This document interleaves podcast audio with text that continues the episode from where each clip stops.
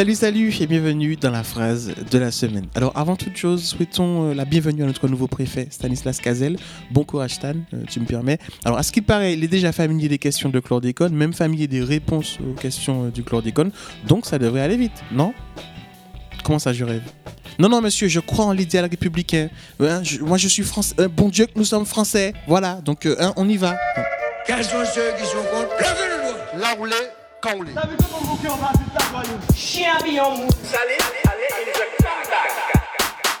Cette semaine, la phrase de la semaine est une une, celle d'un sombre magazine historique, de ceux qui veulent nous vendre une fois de plus, disons une fois de trop, les bienfaits de la colonisation, les colonies, une épopée incroyable, les gâchis de la décolonisation, ce genre de choses.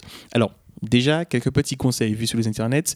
Vous n'avez pas à réagir à ce type de une, hein, que ce soit pour le buzz ou pour le principe de dire de la merde, parce qu'on sait désormais que c'est un moyen comme un autre de vendre plus de journaux. Alors, je mets journaux entre guillemets, faites les guillemets avec moi. Journaux, voilà, on est bon. Par contre, si vous avez de vraies personnes qui vous parlent de bienfaits de la colonisation, déjà, êtes-vous sûr que ce sont de vraies personnes hein? Peut-être que ce sont des robots. Ou des gens qui viennent de la matrice. Peut-être des reptiliens ou des Illuminati. On ne sait pas. Vérifiez quand même. Si après toutes ces vérifications, euh, vous trouvez que ce sont quand même des vraies personnes qui posent vraiment la question des bienfaits de la colonisation, alors vous pouvez les envoyer au discours sur le colonialisme d'Aimé Césaire. 5 euros aussi euh, présence africaine ou même disponible sur Internet. Alors, achetez, pas gravé. Et je dis que de la colonisation à la civilisation, la distance est infinie. Que de toutes les expéditions coloniales accumulées, de tous les statuts coloniaux élaborés, de toutes les circulaires ministérielles expédiées, on ne saurait réussir une seule valeur humaine. Voilà, c'est simple, basique comme on dit.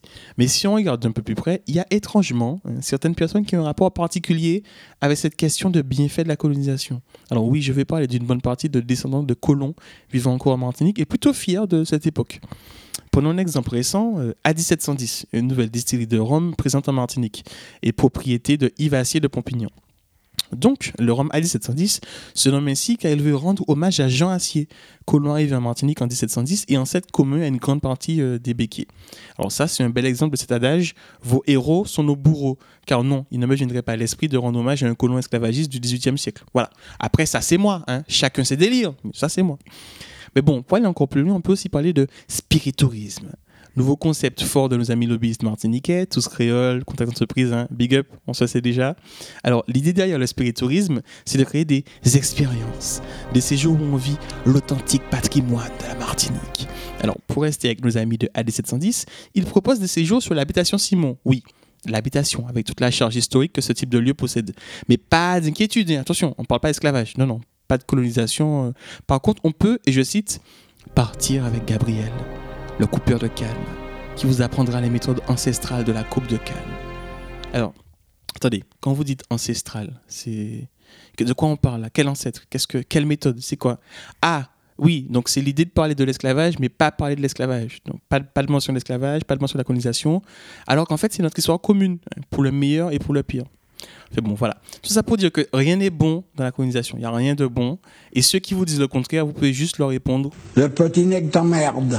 Bref, c'est tout pour cette semaine et on se retrouve la semaine prochaine où nous parlerons d'un sujet très important dont je n'ai encore aucune idée. Et oui, c'est aussi ça la capacité à vivre en start-up nation.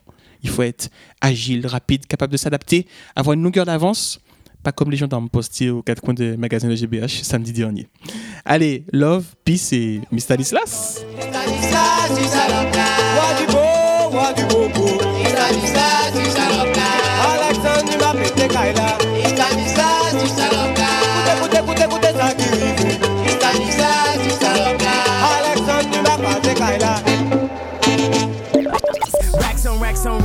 J'espère que je vous.